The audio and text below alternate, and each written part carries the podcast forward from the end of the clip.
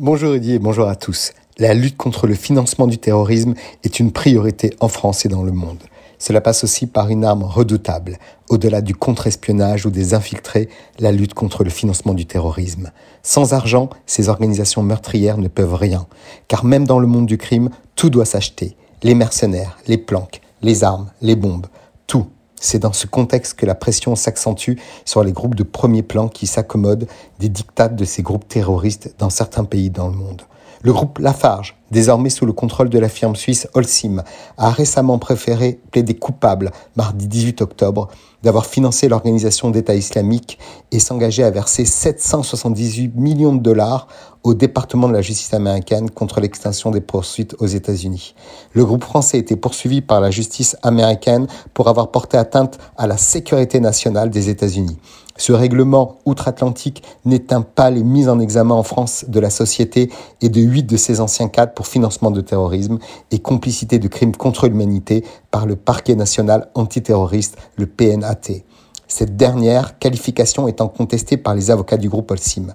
Tout cela pour avoir choisi de rester présent en Syrie, malgré la guerre civile qui faisait rage entre 2012 et septembre 2014, date de l'arrêt de son activité, au prix de versement de commissions à divers groupes terroristes comme le Front Al-Nasra, à l'époque affilié à Al-Qaïda et à l'EI.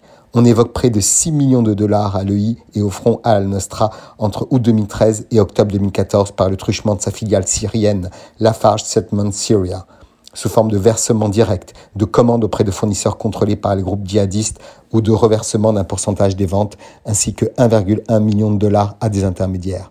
Ces sources de financement se retrouvent partout. On en veut pour preuve le poids du trafic d'art, qui pour ces organisations terroristes représente un montant total annuel estimé entre 3 et 6 milliards de dollars, avoisinant les chiffres du trafic d'armes ou celui des stupéfiants, et qui alimente grand nombre de ces groupuscules, essentiellement au Moyen-Orient. Dans le royaume de la contrefaçon, la pièce détachée auto est la spécialité du Hezbollah. Les faux médicaments, on pense à Boko Haram. Dans le domaine, ce sont les activistes de l'IRA, les précurseurs déjà à l'époque qui sévissaient. On n'oublie pas les chefs d'Al-Qaïda qui ont prospéré depuis des années dans la contrefaçon de cigarettes. Les faux vêtements ou sacs de prestige représentent 1800 milliards de dollars par an de transactions et tellement d'organisations qui ont compris que c'était la manne pour financer l'explosion d'un bus où les mercenaires prêts à tuer femmes ou enfants, comme le dénonce l'ONG Counter Financial Crime, spécialisée dans cette lutte incessante contre ce fléau mondial.